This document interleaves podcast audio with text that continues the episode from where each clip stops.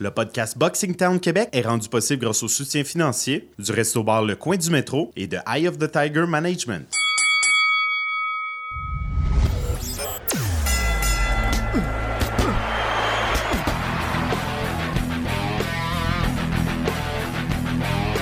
Vous écoutez le podcast Boxing Town Québec.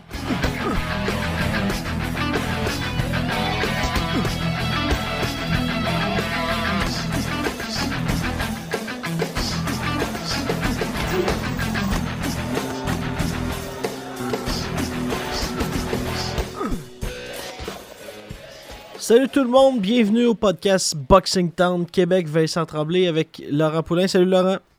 Salut. Passez une belle fin de semaine, une belle semaine. Oui, Vincent, tout est sous contrôle. Tu as été à la retraite, à l'annonce officielle de la retraite de Lucian Boutet? Ouais, je sais pas si tu m'as vu à, tu m'as vu au réseau des sports, je pense. Je t'ai euh, vu par... mais je t'ai pas entendu. Non, ce qui arrive, c'est que il voulait juste me voir. ouais. Il y avait Vincent Etier aussi en arrière qu'on va se gratter le fond de la tête. Oui, c'était. Mais c'était. Ça résume bien la carrière de Boutet, ça résume la conférence de presse. Énormément de classe. hommage à Lucian Boutet parce qu'on a vu toutes sortes de commentaires. Euh, on va en parler. Euh, on a vu des, commentaires de certaines personnes qui, euh, qui sans dire qu'ils ont négligé, mais qui ont euh, tenté de diminuer ce qu'il a réussi à accomplir. OK? Et je m'explique, Laurent. Tu sais, le gars, il est quand même bien représenté. Il est venu ici, il a appris la langue. Il y a beaucoup, mais beaucoup de personnes qui l'ont adoré toi, quel est le souvenir que tu vas conserver? De Lucian Boutet? Ben, j'ai- je deux souvenirs. Mon souvenir boxe préféré, c'est vraiment la soirée où il gagne le championnat du monde. Quand il, quand passe sa grosse main gauche sur Berrio, que la tête lui part par en arrière comme un peu comme un lot, puis là, elle revient vers l'avant. Il l'assomme une deuxième fois. C'était, un KO très spectaculaire. Berrio, qui était un assez, un adversaire assez de bonne réputation à cette époque-là. Et beaucoup, on, on va lui devoir beaucoup, euh, point de vue l'homme qu'il était. Et euh, les- les- la vente de billets, tu sais, quand que Lucien Boutet Ouais. est arrivé, il vendait 2000 billets. On était dans un creux où Lucas et Stéphane Ouellet avaient pris leur retraite, ou commençaient à décliner du côté à Lucas. Puis Boutet, euh, il, il a vraiment fait le pont. Là. Il est rentré ici, puis il vendait 15, 16, jusqu'à 20 000 billets. Les gens l'ont aimé. C'est Stéphane Larouche en, en conférence de presse qui disait Nos mères le voulaient comme fils, nos blondes le voulaient comme chum. Mais c'est vraiment ça, Lucien Boutet. Il allait plus loin que juste le partisan de boxe. Tout le monde, quand à chaque fois qu'il se battait, ça devenait un happening. Moi, je me rappelle euh, d'avoir vu ces combats euh, avec 30-35 personnes dans des bars. Autant je pouvais les écouter euh, chez des chez mes beaux-parents qui le commandaient. C'était ça, Lucien Boutet. Et quand je vois des commentaires qui disent que, mais en quelque sorte, de diminuer les accomplissements de euh, sportifs de Lucian Boutet, écoute, c'est comme si tu disais que c'est les, les personnes qui achetaient des billets parce que à cette époque-là, ben Lucian Boutet, il vendait beaucoup de billets, il vendait beaucoup. C'était un des, des bons. Le monde, c'est un peu la. Sans dire la différence, mais la. Lucian Boutet et le Manny Pacquiao un peu du Québec. C'est le gars qui, avait la sympathie du public. Mais c'était difficile de ne pas aimer euh, Lucien Boutet. Je vais, même, même y aller d'une comparaison, puis je sais que des fois je le ressors. Là. Adonis Stevenson, a- si tu regardes les défenses qu'il a faites, il a fait des défenses qu'on qualifierait de faciles. Lucien Boutet a fait un peu la même chose. N'a pas été dans les plus grosses défenses parce qu'il y avait le Super 6, parce que les, boxeurs étaient sur l'autre chaîne de télévision. Mais il y avait tellement de classe, il était, tu pouvais rien lui reprocher si ce n'est que peut-être des fois, tu n'avais pas toujours l'adversaire que tu voulais, mais je pense, nomme-moi un boxeur, puis je vais te nommer des combats que tu n'as pas vus, que tu aurais voulu voir. Puis Luciane Boutet, le phénomène, je crois, qui a été amplifié parce que on était en plein milieu, puis je l'ai dit aussi euh, à la radio. On était en plein milieu du règne de capitaine de Saku Koivu, puis il y avait donc des journalistes peut-être un peu nationalistes qui en voulaient à Koivu de ne pas apprendre le français. Lucien Boutet, je pense qu'il est arrivé ici, puis six mois après, il parlait mieux français que moi puis toi, Vincent. Juste pour ça, le travail qu'il a fait d'apprendre le français, le travail qu'il a fait pour se faire accepter ici, puis devenir vraiment un, Québécois, je pense qu'il faut lui lever notre Par contre, loin de là de s'apitoyer sur le sort de Denis Stevenson, mais j'ai pas l'impression que Luchan Boutet a fait patienter un aspirant obligatoire pendant trois ans, quatre ans, cinq ans. Si, ma mémoire est bonne, il y a eu euh, Andrade comme aspirant obligatoire. Ça a été son, le combat suivant.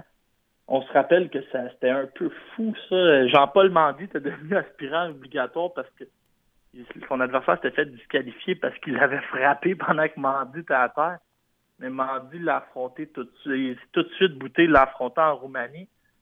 Puis euh, Jesse Brinkley était devenu aspirant obligatoire contre Curtis Steven et ça a été le combat suivant. Fait que non, euh, il faisait pas attendre ses adversaires, mais une des raisons, c'est que la IBF, contrairement aux trois autres, est très rigoureuse. Alors voilà, c'est dit, une brillante carrière euh, avec des combats.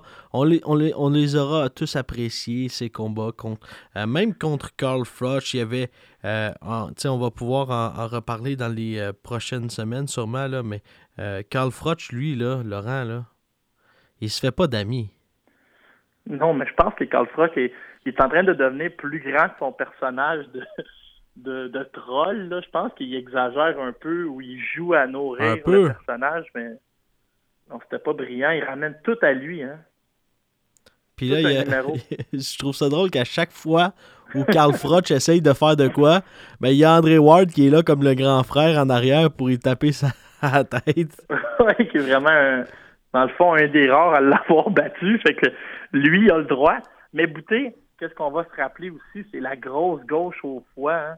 Le, meilleur moment, c'est quand, quand tu te rappelles bien, et décide Miranda qui fait le Superman en plein milieu du ring et notre ami Bouté, l'échange suivant, bang au foie, puis Miranda est au sol à se tortiller. C'était magnifique.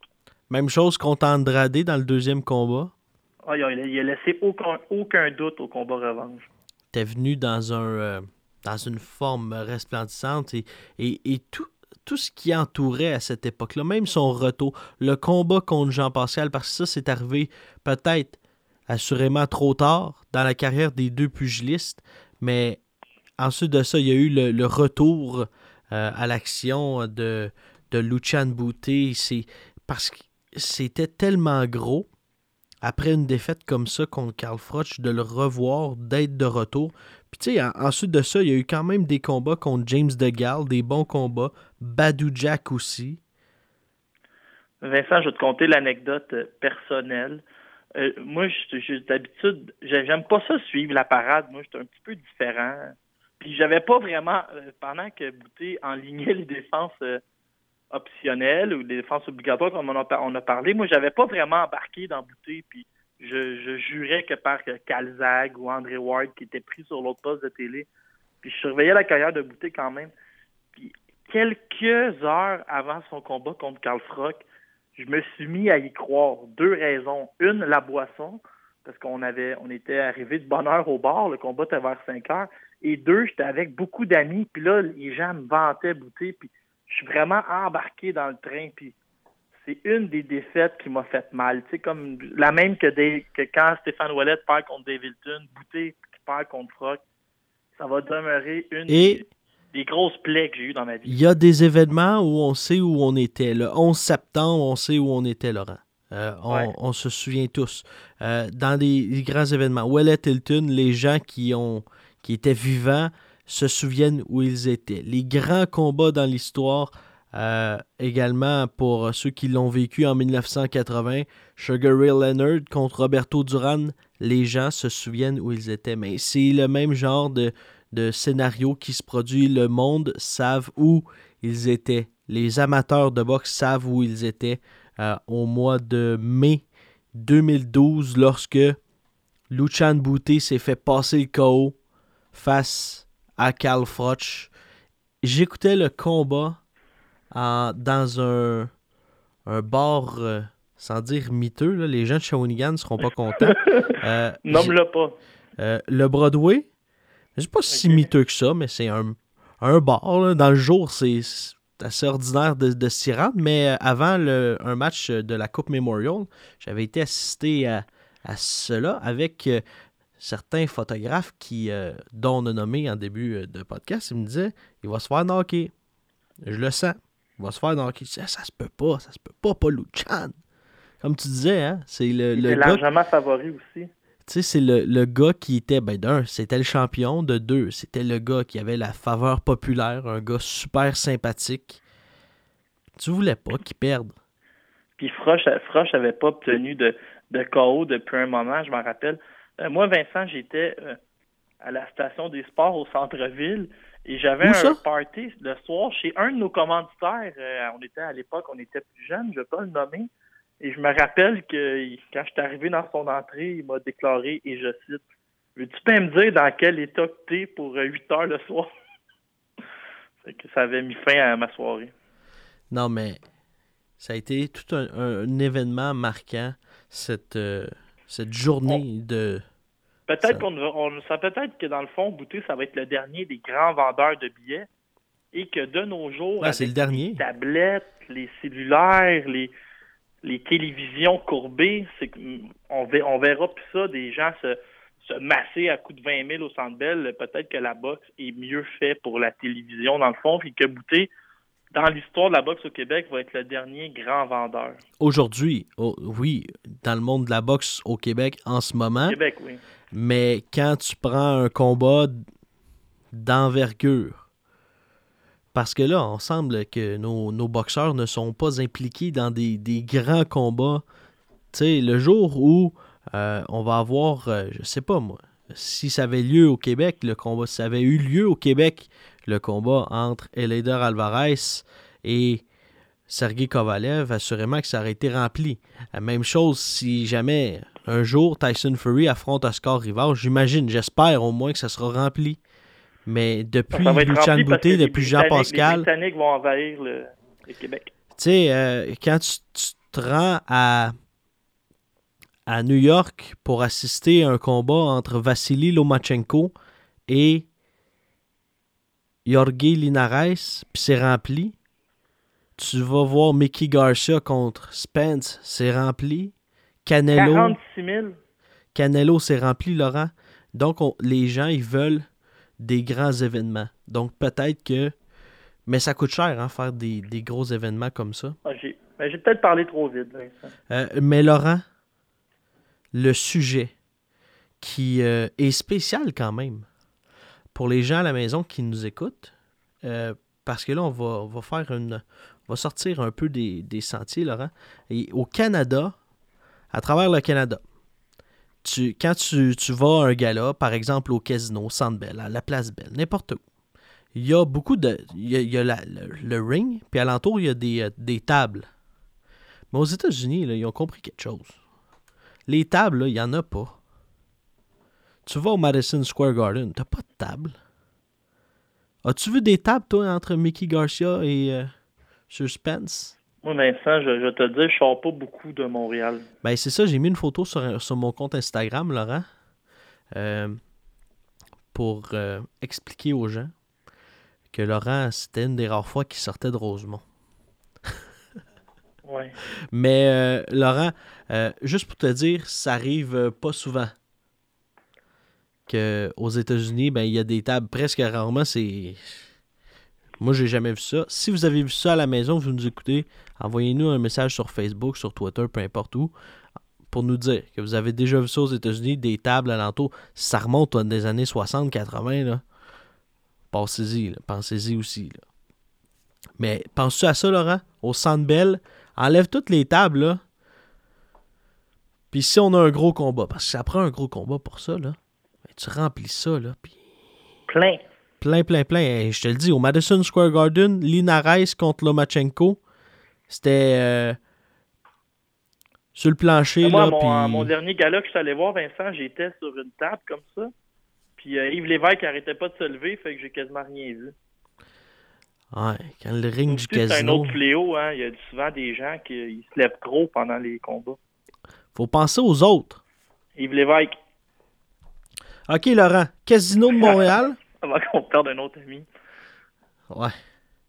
Euh, Casino de Montréal. Retour sur le gala du euh, 23 mars. Alors, euh, débutons ainsi avec Alexandre Lang, Ouais. qui Vincent, fais attention, j'ai préparé quelques jeux de mots que je vais glisser euh, pendant la, notre chronique euh, 23 mars. Message à Louis Je- Philippe Guy, ne- ça va coûter cher si ça, veux les. Euh, Mais j'avais, je, m'étais, je m'étais dit en début de journée qu'il fallait que je garde un œil sur Alexandre Lang. Et Alexandre Lang, incroyable. Au premier round, ça va pas très bien. Il se fait pincer en partant. Et là, il se dit, on est samedi le 23 mars. Qu'est-ce qui est arrivé dans la semaine, Vincent? Lucien Boutet a pris sa retraite. Alexandre Lang s'est simplement viré en gaucher et il s'est mis à marteler au corps son adversaire. C'était beau de le voir aller. Un gars qui a une bonne force de frappe. On dit des très belles choses sur lui. Il s'est pris pour Lucien Boutet puis a arrêté son adversaire au corps.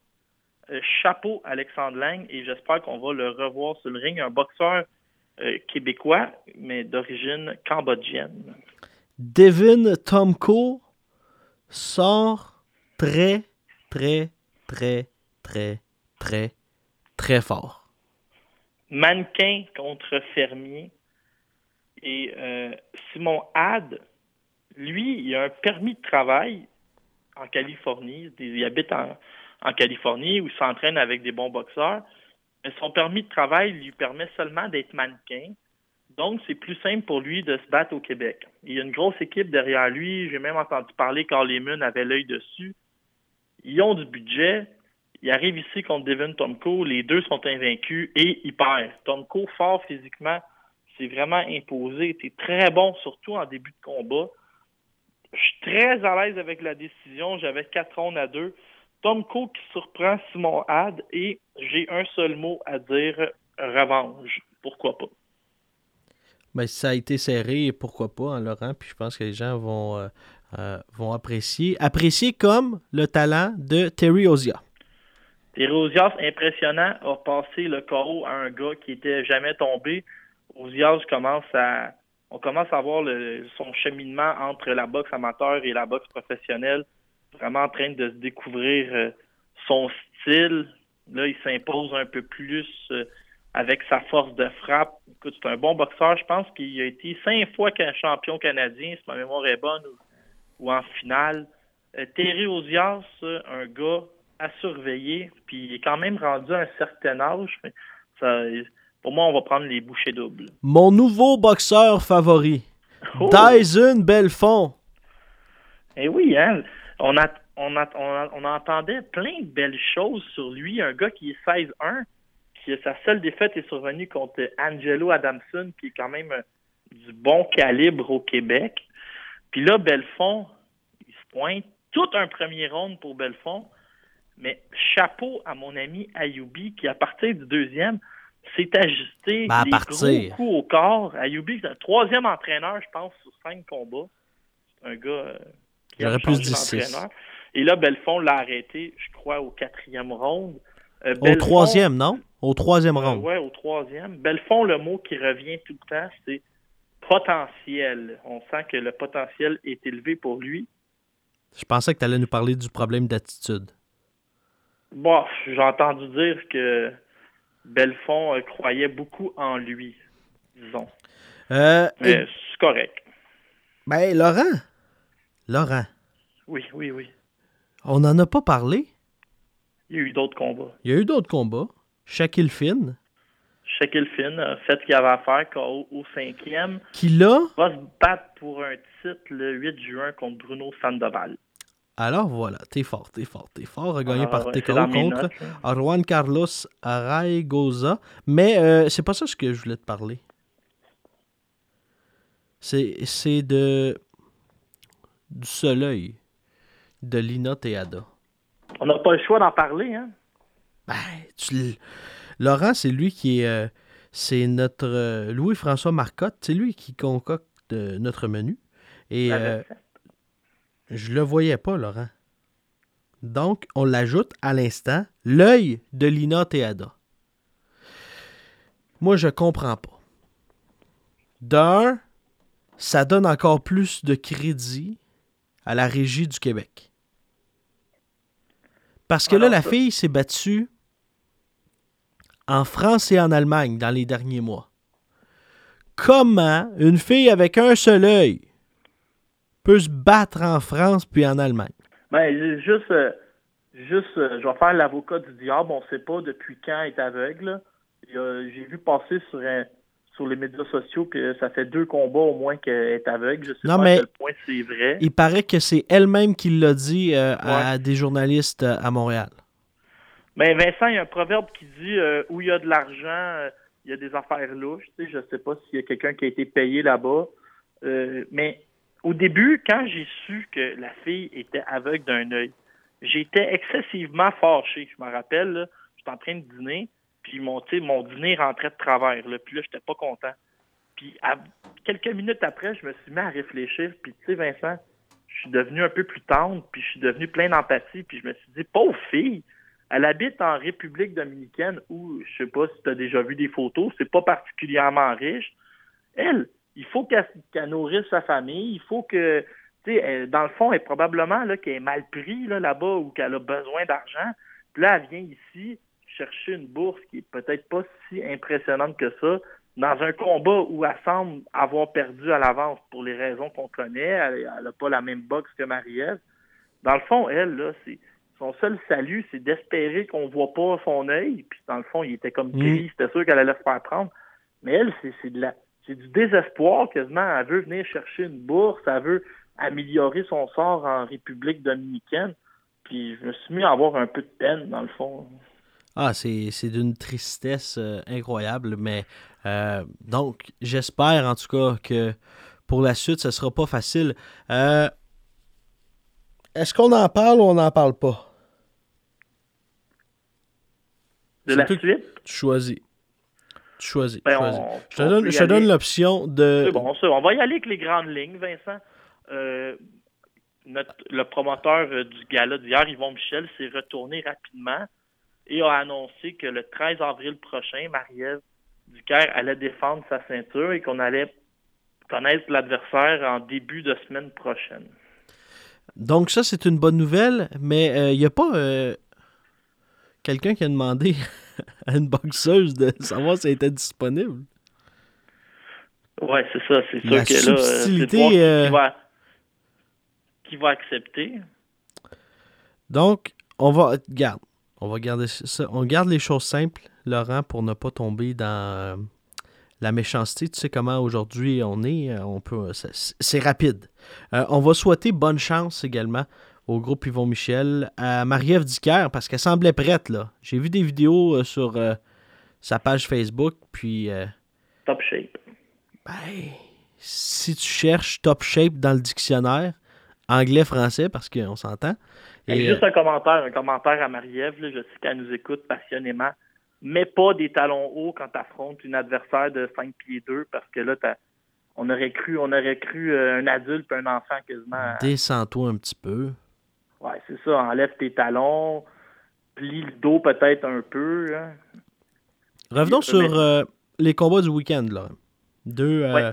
euh, puis on va parler de tout ce qui s'en vient également. parce que restez là, on va faire quelques. Parce que à chaque semaine, vous pouvez sélectionner pour ceux qui sont nos membres Patreon, www.patreon.com, a barre oblique. hein. C'est tout nouveau. C'est la première fois qu'on en parle, hein, Laurent? Euh, donc, on est maintenant sur euh, Patreon. Et euh, première fois qu'on en parle, on en a déjà sept. Donc, ça commence bien. Chaque semaine, vous pouvez choisir une chanson qui fait la transition musicale. Ça fait permet de changer aussi le, rythme un peu. Puis, on a toujours du plaisir. Puis, c'est- vous qui décidez. Donc, et également, pour euh, 3 dollars euh, par mois, vous allez avoir accès à des entrevues exclusives une fois semaine ou à peu près. là. Euh, c'est selon comment nous on va se sentir, puis selon l'actualité aussi. Euh, ben, on aura des personnalités qui vont venir nous parler. Ça, ce sera exclusivement sur Patreon, 3$ par mois. C'est rien là. Mais ça nous permet ceux- de nous encourager. Et, Laurent, vas-y. Pour ceux qui se demandent qu'est-ce qu'on fait avec le 3 mais c'est dans nos comptes chèques. Mais ensuite de ça, Laurent, euh, lorsqu'on aura atteint 500 dollars, on va faire tirer des tout plein de prix. On aura des prix, de- des cartes cadeaux chez Rival, des euh, peu importe, des billets pour Bon, les ça va voler, là, les cadeaux. On- Dans le fond, dans le fond, on essaie de vous gâter. Ouais, c'est en plein ça. Puis, mais ça permet de nous aider aussi pour euh, l'enregistrement de ce podcast. Puis nous, euh, ça, ça nous donne un petit coup de pouce. Et euh, Laurent, le- la première entrevue qui euh, sera disponible ou qui elle est disponible présentement sur pour les membres Patreon cette semaine, eh bien, c'est avec l'homme d'affaires, président et chef de la direction au groupe Sport Scène, Jean Bédard. On va lui. euh, euh, c'est disponible. Allez-y. Euh, Patreon.com baroblique Boxing Town, Québec, Jean Bédard, qui QC. est aussi le, le Costa des cages au sport. Costa, il va dire euh, Dites-lui de m'engager demain matin. Euh, avant de cette pause musicale, euh, qui sera justement une, un choix de Jason Toufexis, l'un de nos sept membres Patreon. On va parler du, des deux combats qu'on a surveillés en fin de semaine. Kubrat Poulev contre Bogdan Zinou. Poulev qui a mentionné vouloir affronter Oscar Kaboom Rivas. Kubrat Poulet, 27-1, surnommé le Cobra, tout comme euh, notre ami Carl Froch. Sa seule défaite est survenue en 2014. Il s'était fait arrêter au cinquième par euh, Vladimir Klitschko. Euh, Depuis, Vincent, il faut que je t'admette qu'il est impressionnant, notre ami Kubrat Poulev. Il a battu ben, a battu des gars un peu faciles. Georges Arias, Maurice Harris, mais là, Shishora, Samuel Peter, l'ancien champion du monde, Yugi Fury dans un combat où on pensait que Fury allait gagner. Et là, il bat Bogdan Dinu. Écoute, euh, Dinu, euh, ça me fait de la peine de dire ça. Il a l'air d'un gars qui euh, flanche un peu sous la pression à ses deux derniers combats, pas réussi peut-être à élever son jeu puis nous montrer qu'il appartient à l'élite. On l'a vu contre Gerald Miller et là, on le voit se faire arrêter contre Poulev. Je pense que ça va être la fin de Dinu à ce niveau-là. Il peut continuer, mais peut-être dans un niveau plus local. Du côté de Poulev, lui, a déclaré après le combat maintenant que Oscar Rivas est sur euh, ESPN, c'est le gars que je veux affronter. J'ai encore euh, ma défaite aux Olympiques qui était controversée euh, en mémoire et je demande à mon équipe de tout faire pour l'amener contre moi. On peut penser que, écoute, on dirait que pour Rivas, c'est parfait Koubrat Poulev. Tu sais, c'est un gars qui est à la porte des top euh, 5, appartient probablement au top 10, a déjà été champion, il est plus crédible. Euh, c'est c'est le combat idéal Poulev contre Oscar. Mad Max Maxime Dadachev contre Ricky Sismondo. Ricky Sismondo a encore failli jouer un tour à, à un boxeur euh, de l'élite. Il a envoyé Dadachev valser au deuxième round, mais toutefois, il s'est fait arrêter sur un- une terrible main droite hein, au, quatrième round. Et j'adore euh, j'adore ce Maxime Dadachev, un grand 140 livres, frappe très fort, euh, est basé comme euh, à peu près toutes les autres Russes en Californie. Puis c'est un, écoute, c'est un animal, là. C'est un gars qui est à quelques combats de se battre en championnat du monde. There was a time I used to look into my father's eyes. In a happy home, I was a king, I had a golden throne. Those days are gone, now the memories on the wall. I hear the songs from the places where I was born. Upon that hill across the blue lake, that's where I had my first heartbreak. I still remember how it all changed. My father said, Don't you worry, don't you worry. Le groupe Yvon Michel, Laurent et euh, le boxeur euh, Arthur Beterbiev, c'est terminé. Oui, le, le divorce a été confirmé. Et c'est une bonne chose, Vincent. Quand il n'y a plus d'amour, il faut savoir s'arrêter. Et euh, je pense que l'amour était avait cessé depuis un certain moment entre les deux clans. Euh, la seule chose qui m'intéresse, euh, c'est pas de savoir combien d'argent que on a dû un a versé à l'autre. J'espère que ça va lancer notre ami Arthur à faire un peu plus de combats par année. C'est un minimum de trois. Il y a du temps à reprendre, des gros combats. C'est ce qu'on va souhaiter. Et euh, là, ça a confirmé son entente avec euh, Top Rank, ESPN. Et il va affronter Vincent, tiens-toi bien, Radivoj Kalajvic. Je, je me pratique depuis le début de la semaine. Ça, c'est une bonne nouvelle. Un boxeur agressif, un boxeur qui a une bonne force de frappe. C'est sûr que c'est le 4 mai, drôle de date, mais ça va être un excellent combat en espérant que Beterbiev va se rebattre une ou deux fois cette année. Et je vais te poser une question, Vincent. J'espère un jour qu'on va quand même revoir Beterbiev au Canada. Et là, ça va être intéressant de savoir quel promoteur va s'en occuper. Si jamais il vient ici, qui va avoir les droits? Oh! Peut-être se rebattre un jour au Québec. On sait pas? Peut-être? Peut-être que non. Voilà. Euh, Tyson Fury choisit le successeur des, des, des magasins Schwartz. il manque le C à la fin. Tom Schwartz.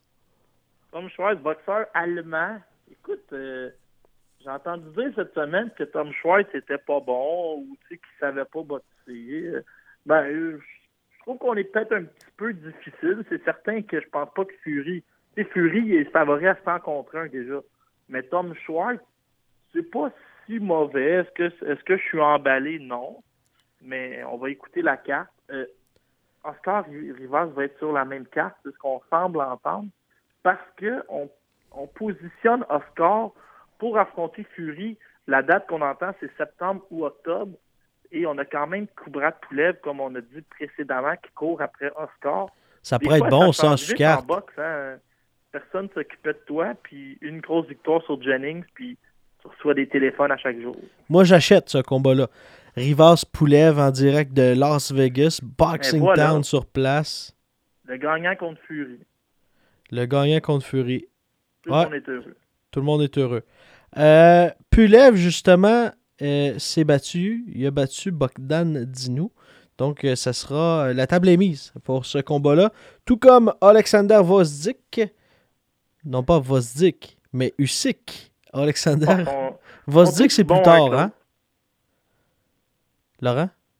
Ouais. On pourra en parler plus tard, par exemple, pour euh, Vozdik, mais euh, euh, Usyk contre Carlos Takam. Carlos Takam qui se faisait accuser gros comme le bras par Tony Yoka d'être un peu heureux, puis de l'éviter, puis de ne plus répondre quand que on lui faisait des offres, parce que Carlos était sur un beaucoup plus gros dossier.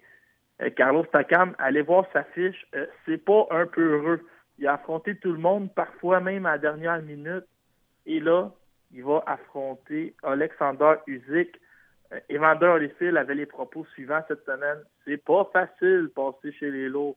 Tu vas voir Usyk que ça frappe fort, puis que des gars comme Takam, c'est quand même habile. Tu vas trouver que c'est différent, puis ça va être long à t'adapter. Mais j'avoue que je suis curieux, Usyk qui n'est pas le plus énorme des poids lourds dans un air où les gars mesurent 6 pieds 6. Il a unifié la, sex- la, la catégorie des 200. Vin- Vincent, que d'action, et c'est une bonne nouvelle, euh, tant qu'à moi. Deontay Wilder. Dominique Brazil. Ah, je sais pas si tu as vu l'histoire où Deontay Wilder et Dominic Brazil se chicanent dans un lobby d'hôtel et le frère de Deontay, Marcelo, va passer un crochet du droit, tu sais, en salaud, là, ce qu'on appelle dans le, en québécois un sucker punch sur Dominic Brazil. Et dans les, dans les dernières semaines, Marcelo Wilder s'est fait geler par ce qu'on appelle un journeyman, un boxeur qui avait trois victoires et 16 défaites. Le lendemain, euh, via euh, les excellents service de Poste Canada, probablement. Il y a un postier qui est allé cogner à la porte de ce journeyman-là. Et euh, Dominique Brésil lui avait fait un gros un emballage cadeau avec des chandails, des casquettes, un peu d'argent, des gratteux. Dominique Brésil était très, très heureux de, de gâter le journeyman qui a battu euh, Marcelo Wilder. Et là, lui va s'occuper lui-même de Deontay Wilder. Brésil, un bon boxeur, un gars qui vient euh, du football américain. Toutefois, recule en ligne droite, a le menton très droit. Ça risque de faire mal contre euh, Deontay Wilder. Le retour de Triple G, Gennady Golovkin. Ah oui, ça, Vincent, euh, c'est décevant. Contre euh, la rumeur, c'est qu'il va Décevant? C'est comme un gâteau qui Brandon lève pas. Adams.